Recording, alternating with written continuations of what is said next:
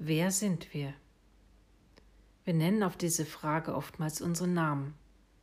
Jedoch sind wir nicht diese Bezeichnung, die uns von den Eltern gegeben wurde. Wer sind wir also wirklich? Was ist der Sinn unseres Lebens? 45 Jahre lang täglich acht Stunden zu arbeiten, das oftmals in einem ungeliebten Job? Ab und zu in den Urlaub fahren? Geld anzuhäufen? Materielle Dinge können wir nicht mitnehmen, somit kann das auch nicht der Sinn unseres Lebens sein.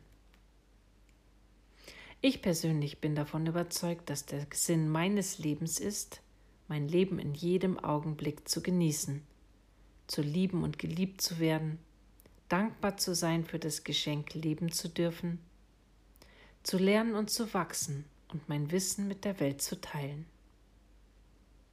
Heute mache ich mir bewusst, dass die Welt eine Art Spielwiese ist, auf der nicht das Ziel der Erfolg ist, sondern der Weg dorthin. Daher genieße ich jeden einzelnen Schritt auf meinem Weg, auch wenn er noch so steinig sein sollte.